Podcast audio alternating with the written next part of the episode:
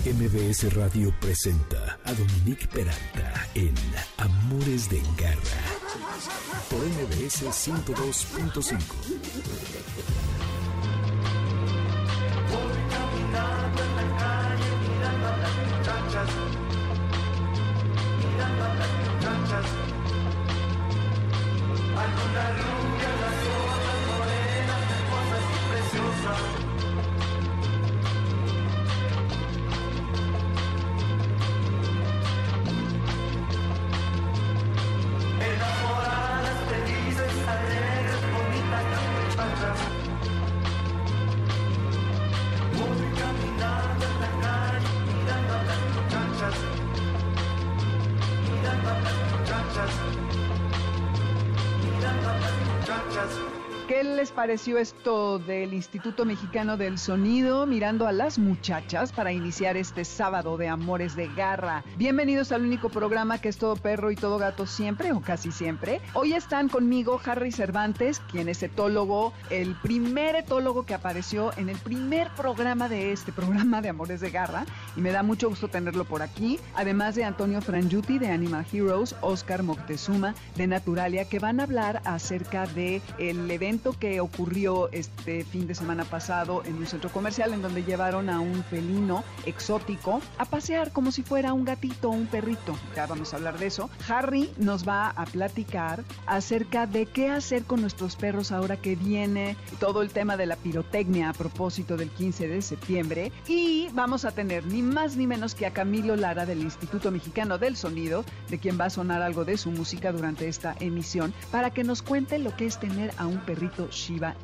Soy Dominique Peralta, bienvenidos a Amores de Garra, este es el 102.5 FM. Escríbanme al 5529-184582, que es un WhatsApp para cualquier duda, petición.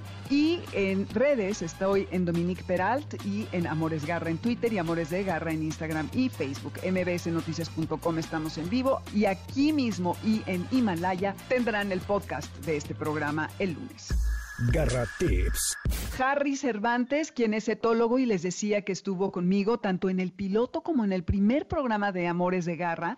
Harry, me da muchísimo gusto darte la bienvenida nuevamente y quiero que nos ayudes con todo lo que tú sabes para que le digas al público qué debe de hacer en estos días en que la pirotecnia resulta ser un elemento de muchísimo estrés para nuestras mascotas. Buen día, un saludo eh, con mucha emoción de estar nuevamente aquí contigo. Felicidades por eh, el programa que pues va en viento en popa porque ya llevas mucho tiempo en el aire y un saludo a toda tu audiencia. En cuanto a lo de, las cuestiones de la pirotecnia, pues efectivamente es una época en la que todos sabemos que los festejos de muchas localidades llevan a las explosiones de estos artefactos, pues que causan problemas eh, sobre todo de ansiedad y estrés en muchos de nuestros tanto perros como en nuestros gatos, ¿no? Para ello, bueno, pues es importante primero reconocer si sabemos que nuestro perro tiene este problema, pues ayudarlo un poco. ¿Cómo lo podemos ayudar para prevenir un poco, reducir esa ansiedad? Pues darle algún lugar de seguridad que se puede esconder en una casita, debajo de una mesa, debajo de algún mueble. Son lugares que ellos de inmediato hasta los están buscando cuando empiezan a, detectar este tipo de sonidos, ¿no? Otra cosa que nos puede llegar a ayudar un poco, pues sí son los eh, uso de los famosos chalecos de contención y o algunos vendajes que hasta en YouTube los podemos encontrar. De hecho, estos están basados en una técnica que descubrió una doctora, una médico veterinario. No funciona en todos nuestros perros, lamentablemente.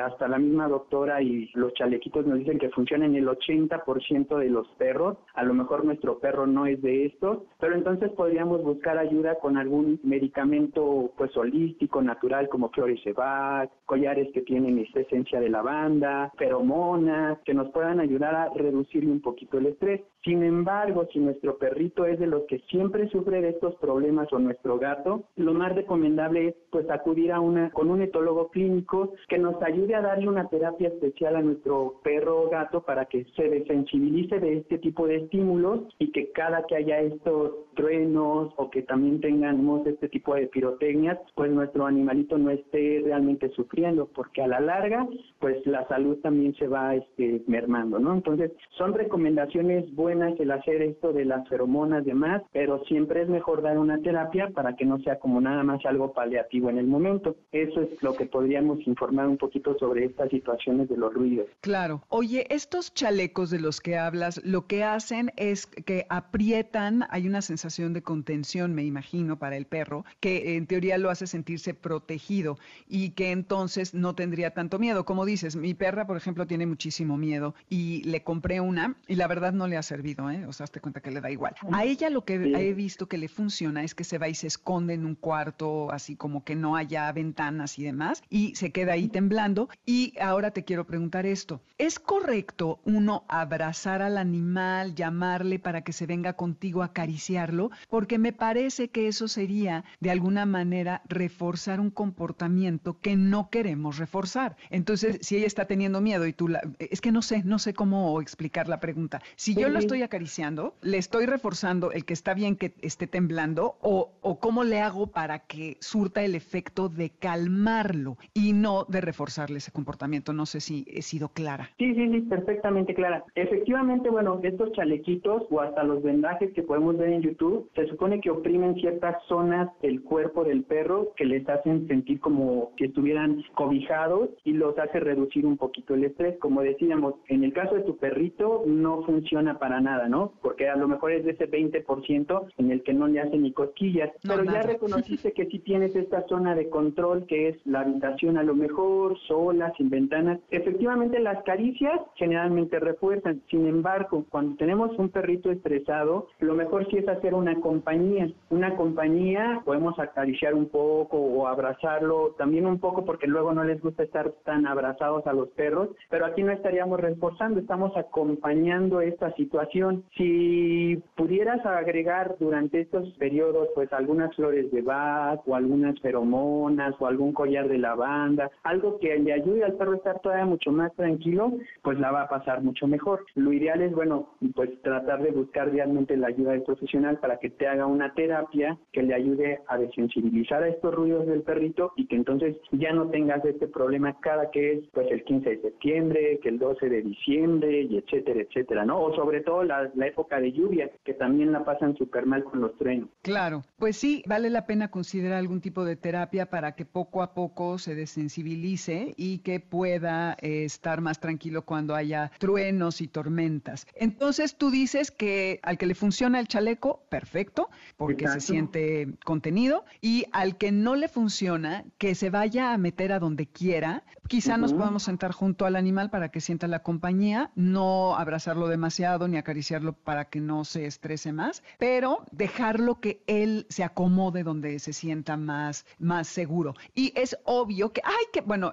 este año no va a ser el caso. Uh, voy a Coyoacán a ver el grito. Obvio no llevar al perro, ¿correcto? Sí, sí, sí, así es. Sí, porque bueno, pobrecitos, si no tenían traumas, ahí se, se, van a quedar impresionados de lo que ocurre. Entonces hay que dejar que nuestros perros que están preocupados encuentren su lugar y se escondan donde ellos quieren. Y bueno, apoyarnos con algún medicamento a lo mejor.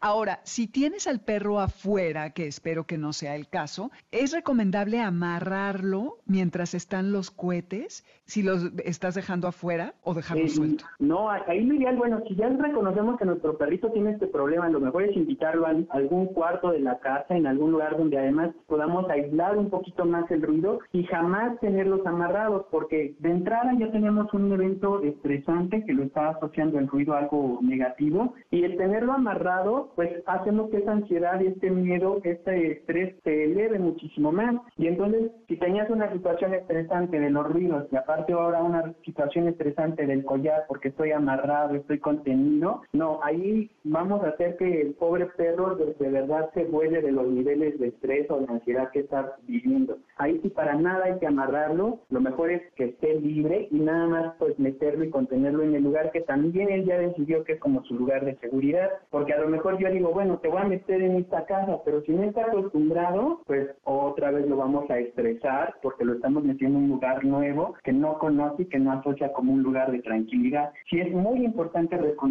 por eso qué lugar es el que mi perro se siente seguro para que realmente le ayudemos a que se sienta protegido en esa zona. Muy bien, Harry. Oye, muchísimas gracias por tus consejos. ¿A dónde te podemos localizar? Nos pueden localizar por Facebook en nuestra página que se llama Pet Angel, Centro de Salud y Etología Animal, o por Instagram también en Pet Angel. Son los lugares en los que nos pueden encontrar y bueno, pues nos ubicamos nosotros hasta la ciudad de Toluca. Buenísimo, pues ya saben, Garra Los que anden por allá, por Toluca, por la salida de, ahora ya todo es muy cercano, entonces pueden consultar a Harry. Muchas gracias, Harry, espero que vuelvas pronto y mientras tanto nosotros vamos y volvemos, no se vayan porque vamos a hablar con Antonio Frangiuti y Oscar Moctezuma acerca de este evento que ocurrió en un centro comercial en la Ciudad de México, en donde una pareja paseaba a un felino cachorro como si fuera una mascota y además va a estar Camilo Lara, el mismísimo integrante fundador del Instituto Mexicano del Sonido, hablándonos de lo que es tener un Shiba Inu. Ya sé, no es un perro mexicano en este mes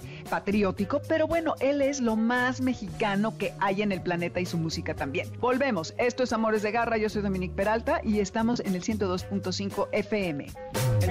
Se ha vuelto un arma de moda, yo prefiero utilizarlo para hablar en las rolas, aunque luego mi discurso sea bien limitado y mis rimas sean baratas con vocablo sa, sa, sa, zapatito blanco, zapatito azul, dime cuántas rimas tienes tú, cuántos pandilleros has matado para que te persiga el Estado, que todos los hechos tienen un efecto, ofendes a un machín que es poderoso y al infierno, apaga tu micrófono y vete a tu casa, ponte a ver los Simpsons hasta la madrugada, oíste unos discos de café, Tacuba, pídete una pizza para dormir con agrura.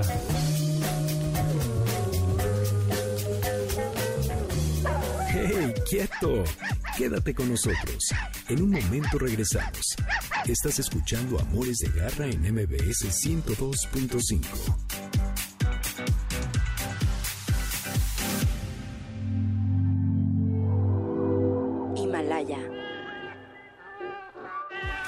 Continuamos en Amores de Garra con Dominique Peralta en MBS 102.5.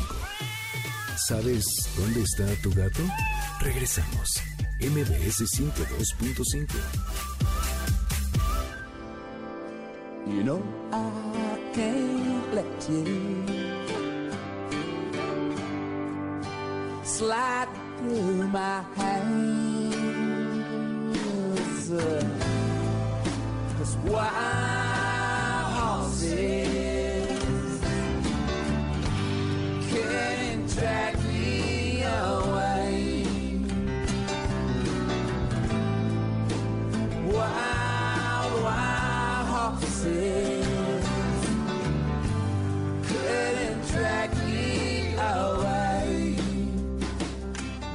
Horses de los Rolling Stones a propósito de lo que vamos a hablar ahora y de cómo los animales silvestres deben de estar en su hábitat y no en nuestras casas y en nuestros patios. Soy Dominique Peralta, estos Amores de Garra por el 102.5 FM. En Spotify tengo la lista con la música, van a Dominique Peralta y buscan justamente la de Amores de Garra. El WhatsApp es 5529 18 45 82, Dominique Peralt y Amores Garra en Twitter, Amores de Garra en Instagram y Facebook. Estamos en mbsnoticias.com ahora en vivo y el lunes aquí y en Himalaya va a estar el podcast.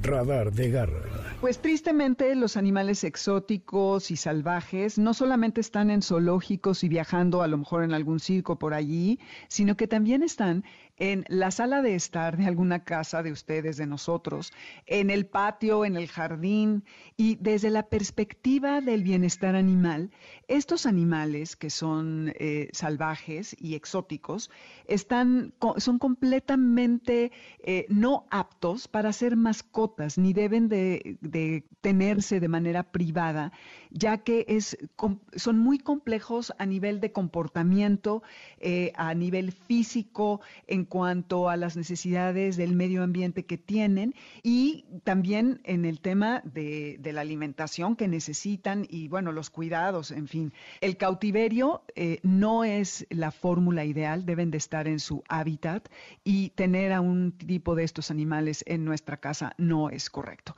Y todo esto viene al cuento porque el fin de semana una pareja llevaba como mascota en una correa a un felino. No sé exactamente qué felino era y para esto invité hoy a Antonio Frangiuti de Animal Heroes, que saben que es una organización súper activa que han estado con nosotros aquí, que hacen varias campañas, eh, que han tenido grandes logros, no solamente a nivel de firmas en sus peticiones, sino también eh, incidiendo en las leyes y a Naturalia, que ha directamente salvado a varios animales de extinción y que ha logrado eh, tener santuarios. Y que también Oscar Moctezuma de Naturalia, quien es el fundador y a la fecha el presidente de esta institución, están aquí para hablarnos de por qué estos animales no deben de ser mascotas. Primero les preguntaría al que me quiera contestar, ¿es legal tener animales salvajes y exóticos como mascotas en México?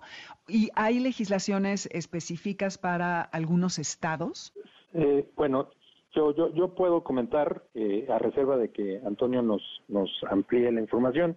Bueno, resulta que los animales silvestres sí pueden ser eh, poseídos o, mantenidos en cautiverio de manera legal, siempre y cuando provengan de una, un centro, digamos, registrado por la Semarnat como unidad de manejo ambiental, las sumas famosas, que, son estos sitios que están certificados para poder comercializar ciertas especies, incluyendo algunas que en su hábitat están en peligro de extinción, pero que, por ejemplo, se reproducen bien en, cautiverio. Este es el, caso irónico del el tigre. En, el caso de esta mascota que se, que se detectó en Antara, perdón, que traían esta pareja, pues se trata de un tigre y el tigre está en peligro de extinción en su hábitat en, Asia, no es ni siquiera una especie nativa del continente americano, pero que tiene la desgracia de poderse reproducir bien en cautiverio. Entonces, hay más tigres en cautiverio en el mundo que los que existen en vida silvestre en su hábitat natural. No te lo puedo creer, qué pésima noticia. Así es, y, además está declinando como especie silvestre. Sin embargo, los esfuerzos debieran ir hacia tenerlos en su hábitat natural, no hacia tenerlos eh, de manera privada. Es un, desde mi punto de vista, un, entendimiento incorrecto de, las circunstancias, porque ciertamente yo creo que vamos a hablar de eso más en, detalle contigo y con Antonio. Eh, el hecho de que se reproduzcan en cautiverio y que sean digamos que sobrevivan al manejo en cautiverio, no quiere decir que son animales aptos, como tú decías, a ser mascotas. Eh, no han sufrido ese proceso de domesticación que los podría convertir en animales eh, ideales para mantenerse junto al humano. Entonces, ahí es donde proviene toda esa confusión, toda la percepción incorrecta que deriva pues en estos casos, ¿no? Que son lamentables. Sí, muy lamentables y descarados. Antonio, ustedes en Animal Heroes tienen una campaña que se llama Los silvestres no son mascotas.org.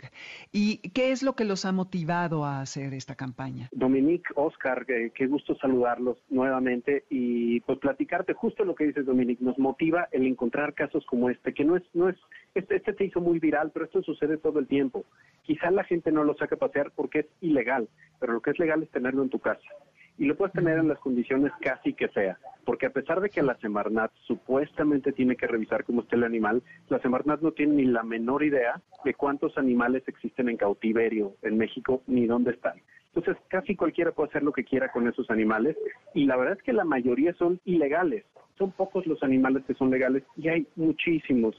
Eh, hace un momento comentaba Oscar sobre eh, un tema, conservación, extinción. Y si bien el tigre es un animal en peligro de extinción, eh, pues ninguno de estos animales que tenemos en cautiverio en México y en muchos otros países van a servir para ayudar a esa especie. Esa especie se está extinguiendo por degradación de su hábitat y lo que tendríamos que hacer es cuidar ese hábitat. Todos estos animales no van a ser regresados jamás a su hábitat.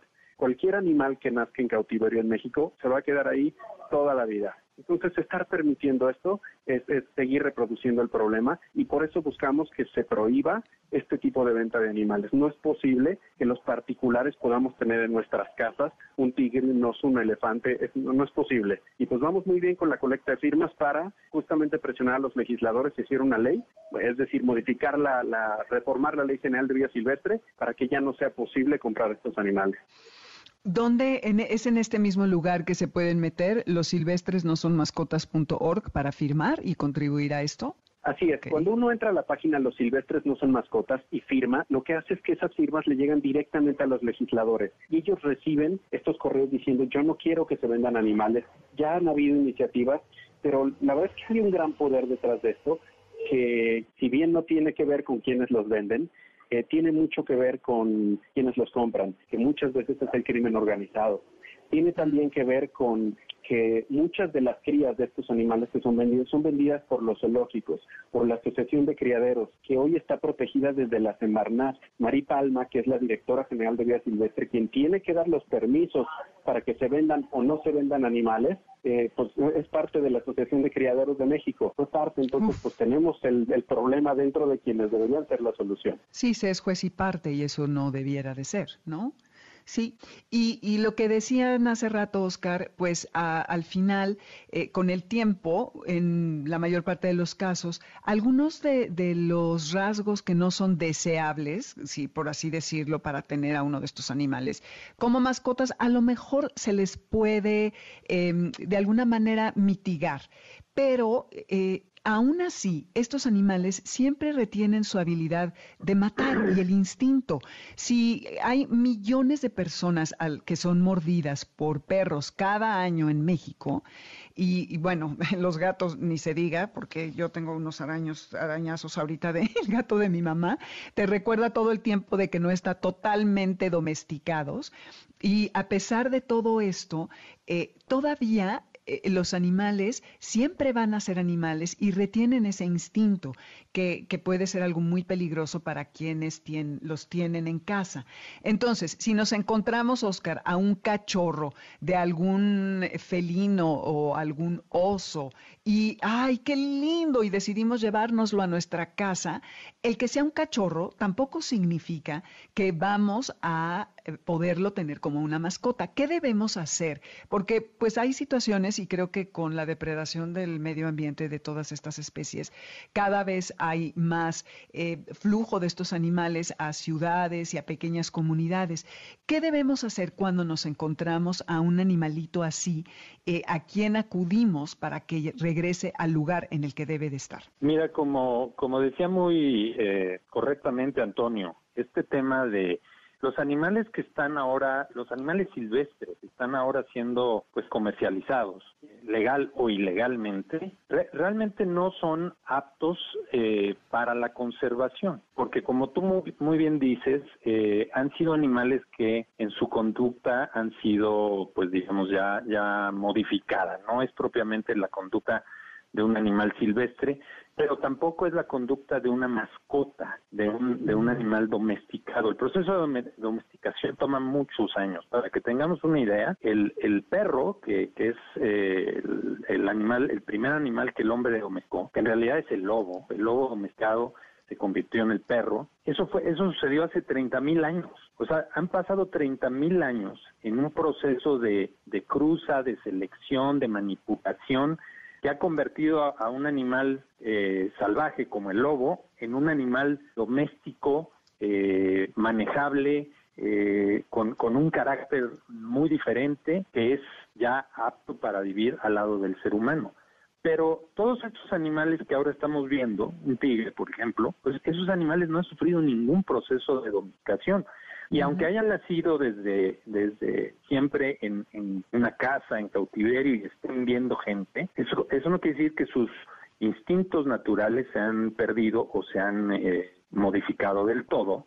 Y, y existen cantidad de eh, casos que demuestran que eventualmente salen a relucir, eh, atacan a, a sus propios dueños incluso, ¿no? Digo, Claro. se me ocurre ahorita, por ejemplo, el, el caso de, de estos magos Siegfried and Roy allá en, en- Ujú. en Las Vegas.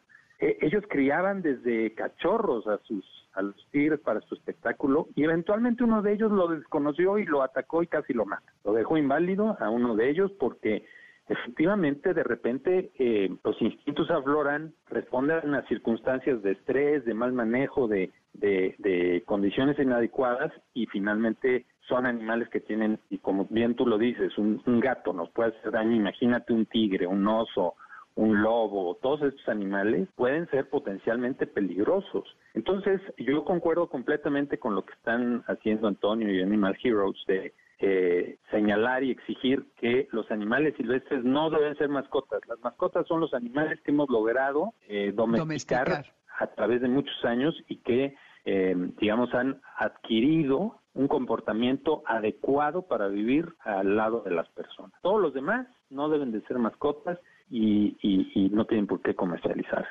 Exacto. Y pues como decía Antonio, eh, conforme siga siendo legal el mercado para estos animales exóticos, el intercambio, la compra de ellos, este mercado, va a continuar. Y lo que debemos de pensar es que, como bien señalaban, esto está ligado a acciones ilegales, porque es extraerlos de su hábitat natural y esto es algo que no es correcto y además está prohibido y ellos no, no florecen bien. ¿Cuántos casos hemos visto de eh, animales que, eh, un felino que se come al, bueno, no se come, pero que hiere y mata a- dueño? Había un video por ahí muy bonito de un león que fue rescatado por dos hombres y que años más tarde lo habían liberado, regresan al lugar a donde lo habían dejado y él llega y eh, casi casi que corre, obviamente no corre a abrazarlos, pero se abalanza sobre ellos y los lame, en fin. Es, y habían pasado varios años. Esto eh, a lo mejor inspira a algunas personas pensando que, que es algo que puede sucederles, pero pues obviamente es un caso entre millones, me imagino. Y además el animal fue reintroducido a su hábitat. Totalmente. Yo quisiera aquí añadir, justo como, como está platicando Oscar, son animales que no se pueden domesticar. La domesticación tarda decenas o cientos de miles de años. Es, es muy tardada, ¿no? Entonces, quitarle a las personas que tienen la idea de comprarse un tigre, un animal así, esta idea falsa de que va a ser tu amigo. Cuando sea cachorro, va a ser un poco como un gatito, nada más que más grande, con, con garras más peligrosas, con dientes más peligrosos también, pero cuando crezca, te va a querer matar porque es natural para él. No son amigos. Estos animales no van a vernos a nosotros como amigos. Y otra, eh, otro mito que hay que también quitarles es, no pienses que cuando crezca ya no lo puedes tener, se va a ir a un santuario y va a vivir feliz toda la vida. Eso no pasa. Se van a terminar yendo o a un zoológico que están llenos, entonces se va a ir a lo peor que encuentre, o eh, lo va a encontrar, lo profeta lo va a tener que poner en donde sea, o lo van a convertir en tapete, en dientes, en lo que sea, porque pues, se puede hacer eso con los animales. Si te interesan los animales, por favor, no compres un tigre. Si no tienes ni idea de comprar un tigre y sabes que está mal, por favor firma y ayúdanos a que esto sea ilegal. Yo, yo, yo quisiera agregar algo, Dominique, Antonio. Eh, Mira, aquí hay una...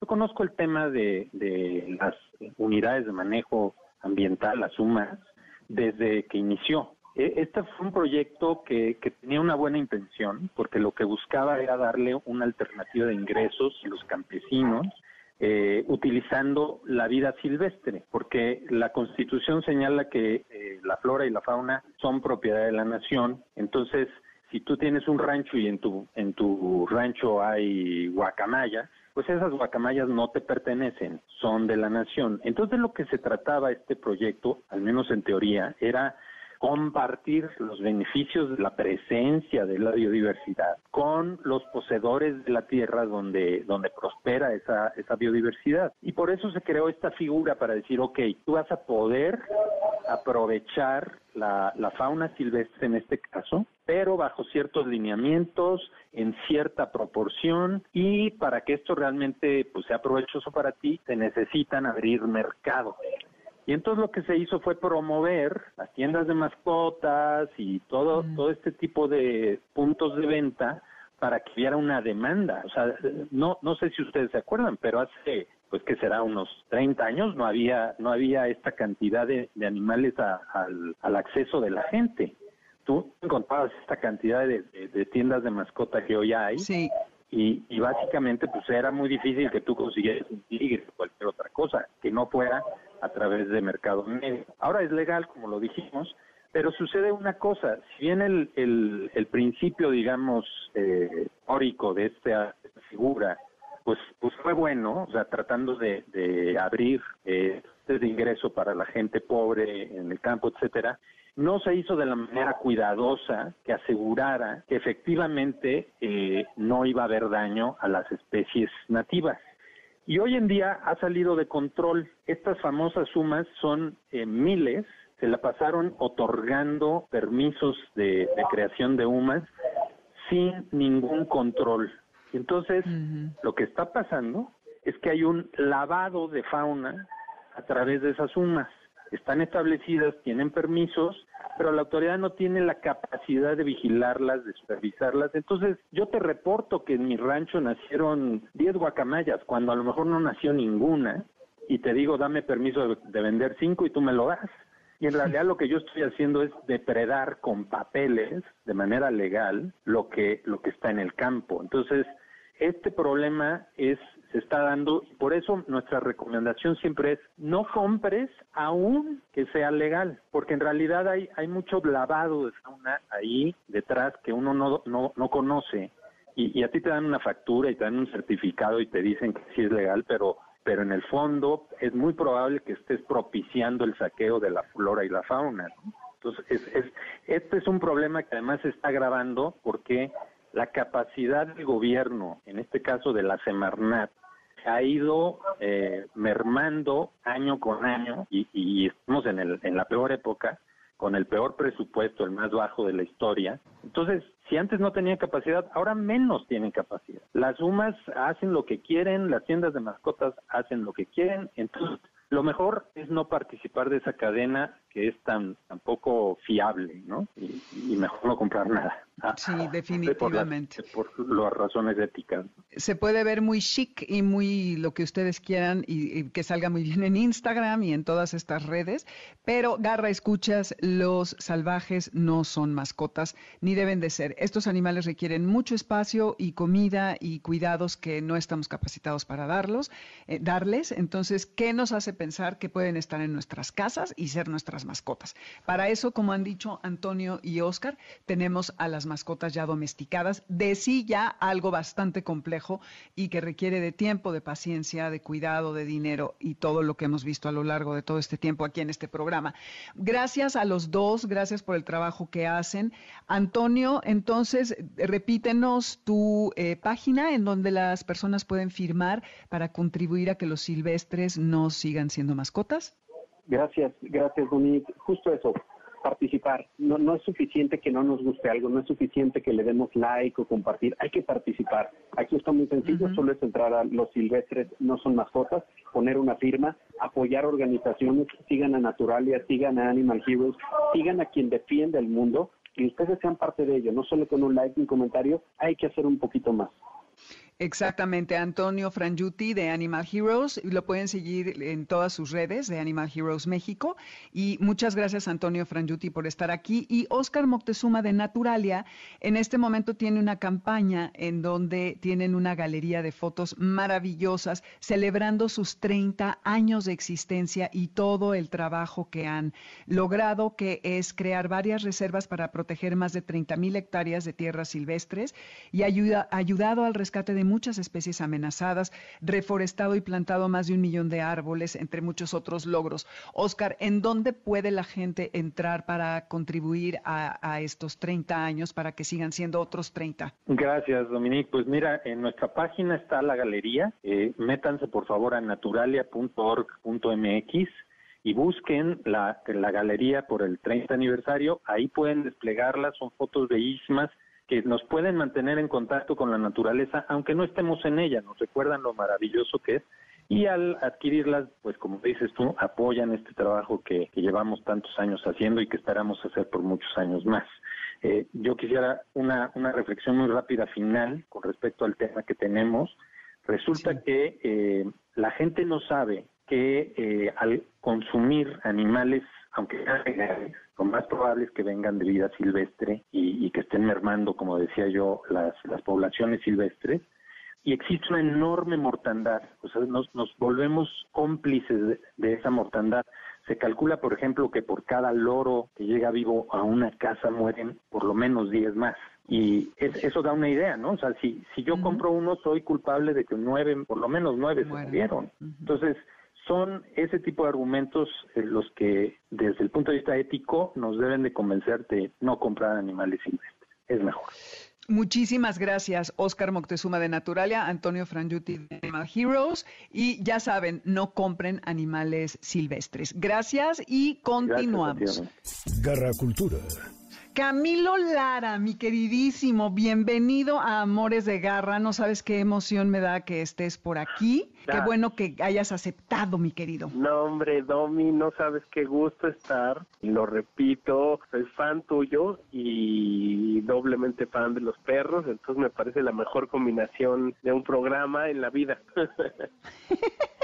Padrísimo. Bueno, pues a mí la mejor combinación me parece tenerte aquí. Y para quienes no sepan, que dudo que entre el público haya quien no sepa quién eres, Camilo Lara es productor, es, eh, sommelier del sampleo y de la mezcla, además de que fue un personaje dentro de la película de Coco, que se acordarán con mucho gusto que fue una película bien importante, y que preside el Instituto Mexicano del Sonido, de quienes seguro han escuchado más de una canción, pieza, porque Camilo ha estado dejando su huella por todo el mundo, que te veo por todos lados en Instagram, dando vueltas y dejando la huella del Instituto Mexicano del Sonido, que además me encanta que sea IMSS, sin la doble S, y que andas dejando por ahí todo tu, tu creatividad, Camilo. Sí, ya, ya un rato por ahí girando por todos lados.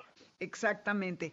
Y pues bueno, Camilo y yo nos conocemos hace muchos años y de entre las cosas que descubrí, pese a conocernos, es que tiene un Shiba Inu y esto fue en Chapultepec, paseando por allí. Entonces fíjense que en enero, se acordarán quienes siguen el programa con frecuencia, eh, Amores de Garra, que vino Erna de Villa y nos habló acerca de estos perros que bueno, se criaron para ser cazadores en las montañas de Japón 300 años antes de Cristo y que para la Segunda Guerra Mundial casi se habían extinguido. Y bueno, desde una perspectiva muy sencilla, eh, desempeñan funciones muy específicas y como son perritos que son muy chaparritos, eh, son muy buenos para correr en la montaña y tienen varias virtudes. Y estuvo increíble lo que Erna nos contó, pero ahora tenía ganas de que Camilo, que es un dueño de estos perros, nos platique cómo es ser el propietario de un Shiba Inu, porque creo que son bastante peculiares, además de que son preciosos y que han de saber que Camilo, claro que lo tiene en su foto en WhatsApp, ¿verdad? Obviamente. no, sabes el amor que tenemos a Pulgo, que es nuestro perro, que pueden seguirlo en redes, que como Pulgo666. Al principio cuando fuimos por él eh, a una granja en Wisconsin, la dueña nos dijo, bueno, pues tienen que estar preparados, nos dio mucha literatura y para mi mujer y yo que somos fans de los perros, pensábamos como, bueno, pues es un perro, ¿no? Como actúa como perro y no, la verdad es que fuimos leyendo y descubrimos que era más que un perro, ¿no? Nos decía, ese perro es más inteligente que el dueño, muchas cosas que decíamos, nos reíamos y finalmente Ajá. Cuando Pulgo llegó a nuestra vida, pues fue una locura porque era un perro inteligentísimo, ¿no? Eh, yo nunca en muchos perros que he tenido durante toda mi vida había visto un perro que tuviera como esta inteligencia, pero es, es muy loco porque es muy educado, es muy inteligente, pero hace su voluntad. Entonces no hay Ah, manera eh, de ujú. poderlo entrenar. Nunca pudimos eh, enseñarle trucos ni nada, nada un perro, pero se porta muy bien. Entonces desde el día uno fue y hacía pipí donde tenía que hacer, él mismo se administra y así es un perro también muy, la forma que demuestra cariño pues no es como un perro normal, ¿ve? él te da el cariño cuando él quiere y hay veces que ni, ni está al lado tuyo y está en, en su rollo y, y se va a perseguir moscas y, y está ahí en su mundo, ¿no? Pero es un perro adorable, yo la verdad es que es un poco, decimos que es una cruza como entre gato, es como Garfield, eh, de este tipo de gatos que sabes que se está burlando de ti todo el tiempo y es muy cariñoso y es, eh, es muy simpático. Justo por como lo describías de que es muy independiente y tal, se me ocurría que podía ser como un gato. Y ahora, esta inteligencia de la que hablas de los Shiba Inu, ¿cómo en qué radicaría? Tengo entendido que son como nada más de su dueño, que no son tan tan amigables, que no les gustan los niños. Bueno, se supone, ¿eh? porque creo que no les gusta mucho que los agarres y los estés Cero, cero le gustan los niños, sí. No les gustan los niños, ok. ¿Y en qué dirías que radica su inteligencia? Solito aprendió a, a ir al baño donde tenía que hacer, pero decías que no lo podías entrenar. Obvio no es porque sea, no sea porque es tonto, sino es porque no, no se le da la gana obedecer, o por qué será. Exacto, sí. Yo creo que le parece eh, tremendo, le parece como eh, no importante eh, seguir ningún orden, eh, pero él tiene su propio método, no tiene, es un perro de costumbre, si hace exactamente lo mismo todos los días, ¿no? Todos los días eh, cuando nos vamos a dormir, apenas empiezan los créditos del último programa y se baja para que le abras, para que vaya él al baño y va, eh, Ay, se no. mete. eh, y Pero ¿cómo va. sabe que son los créditos? ¿Por el au- audio o, o qué? No, no me digas que ve la tele. Yo creo que ve la tele. ¡Ay, no! pero eh, eh, tiene esta cosa como increíble de, de ritos eh, que si no haces lo que lo que diario todos los días haces se saca de onda entonces es, es espectacular es bastante singular como que eh, luego le contamos otros dueños de perros y se asombra y de hecho cuando cuando eh, estaba chiquito lo llevamos a un con un entrenador y estuvo dos semanas con con eh, labradores y, el, el entrenador nos decía, bueno, pues, en dos semanas van a ver estos perros, hacen los circos, hacen trucos y nosotros a ver. Y en dos semanas después eh, se rindió el entrenador y nos dijo, oigan, perdón, pero es inentrenable este perro y nos lo devolvió. O sea que Pulgo es voluntarioso, pero no es tanto por la raza, sino que crees que sea parte de su particular personalidad. Pues eh, son una raza que te- eh, hemos visto muchos perros que tienen eso eh, y que, por ejemplo, no no los puedes sacar sin correa porque eh, se van corriendo y ya no ya no vuelven. Em, pero pero en general pues es un súper compañero porque te digo son muy educados son casi tienen una eh, eh, como relación con de donde son son japoneses son muy educados muy eh, discretos ladran muy poco eh, y son muy simpáticos Oye, y creo que son un poquito manipuladores, como que no les interesa complacerte, ¿no? Si huelen algo interesante, se olvidan de todo y se van atrás de ello y te pueden abandonar, lo que decías, que por eso no lo sueltas, eh, no lo traes sin la correa. Sí, son son los reyes de son los reyes. Eh, en- con con mi mamá viven otros dos perros, un, un pitbull y un gran danés, y en, en dos días se volvió el jefe de la manada, les que hacer, eh, les dice dónde quiere él dormir, él duerme adentro de la cama eh, de la casa con mi mamá, o sea, es como eh, todo lo que no, no lograron los otros perros en toda la vida, él, él en dos días lo logró y ya como que es el jefe, ¿no? Eh, entonces tienen esa cosa que tienen mucha personalidad. De repente a mí me, me eh, se le cae viendo la puerta para que le abras la puerta y es como de esclavo, ábreme la puerta que necesito salir. Esclavo. Como si fuera un gato. Ajá. sí, sí, Qué totalmente. chistoso. Oye, ¿y qué edad tiene Pulgo ahorita? Tiene nueve años, ya es un eh, es un señor, eh, pero es bastante tragaños, tiene todavía se conserva muy bien, se pone sus mascarillas de pepino y está muy bien.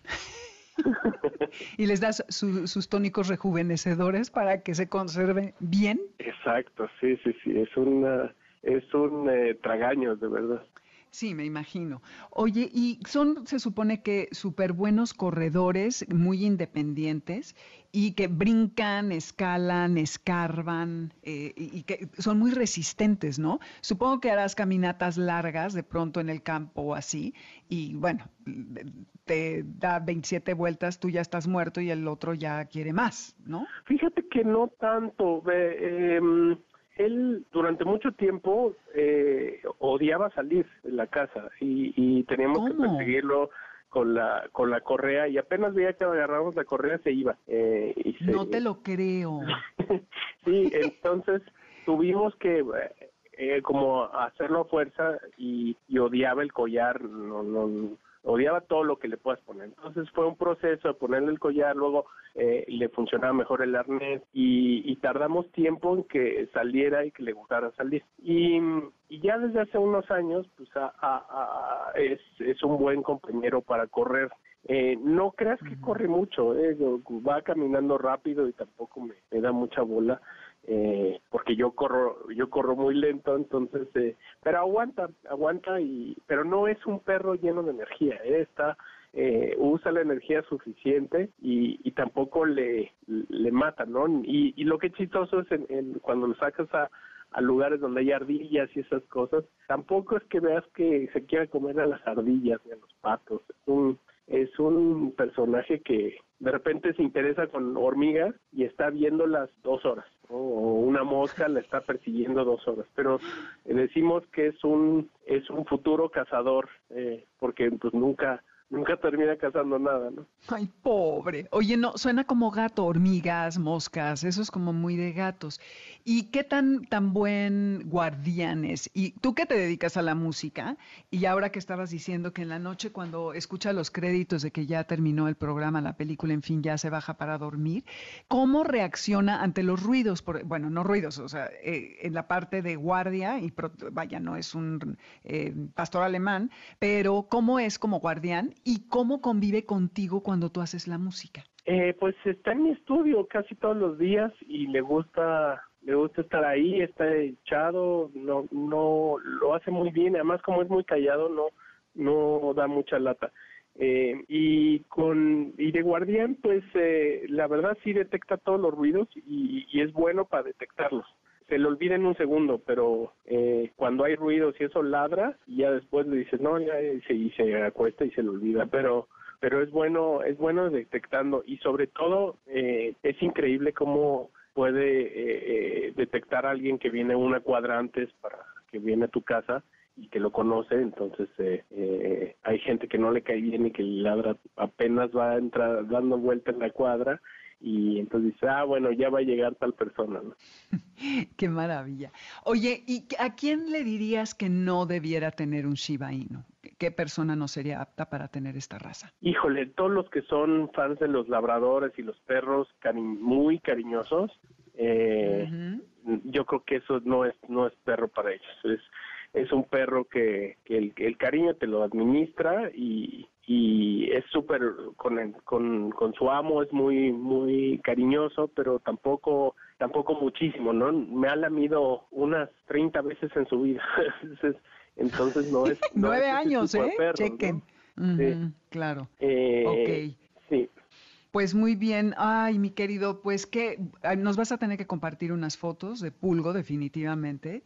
Y este, ¿qué canción quieres que ponga para irnos? Ya puse viendo a las muchachas el micrófono y con cuál nos despedimos. No las puedo dejar todas porque, pues bueno, es cortita la, la- lo que podemos poner de la música, pero dedicado a Pulgo, el Shiba Inu, que es más gato que perro. en este caso, eh, ¿qué canción le quieres poner del Instituto Mexicano del Yo Sonido? le pondría dame un besito porque día que me dé un besito pulgo eh, me voy a me voy a sentir soñado la verdad. Ay, mil gracias por compartir con nosotros tu experiencia como dueño de, de un perro de esta raza, que la verdad son tan bonitos, dan muchas ganas. Pero ya oyeron quienes no debieran de tenerlos. Y mi querido Camilo, mil gracias por darnos tu tiempo, te abrazo fuerte y nos estamos viendo, escuchando pronto. Igual, Domi, un placer y saludos a todos los eh, amantes de los perros como tú y como yo. Me parece muy bien. Y así nos vamos con Dame un besito de Camilo Lara y su Instituto Mexicano del Sonido, esperando que un día un Shiba Inu le muestre más cariño a su dueño.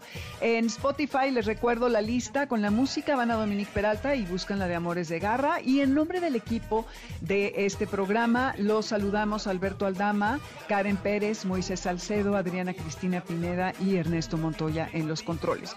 Nos escuchamos el próximo sábado de 2 a 3 de la tarde. Sigue el libro de tu vida con José Luis Guzmán Miyagi. Pónganle placa a sus perros con nombre y teléfono, por favor. No dejen que estén en ningún lado, ni en casa, ni en la calle sin su placa. Que tengan un buen resto de fin de semana. Soy Dominique Peralta. Esto fue Amores de Garra. Adiós. Dame un besito, dame un abrazo,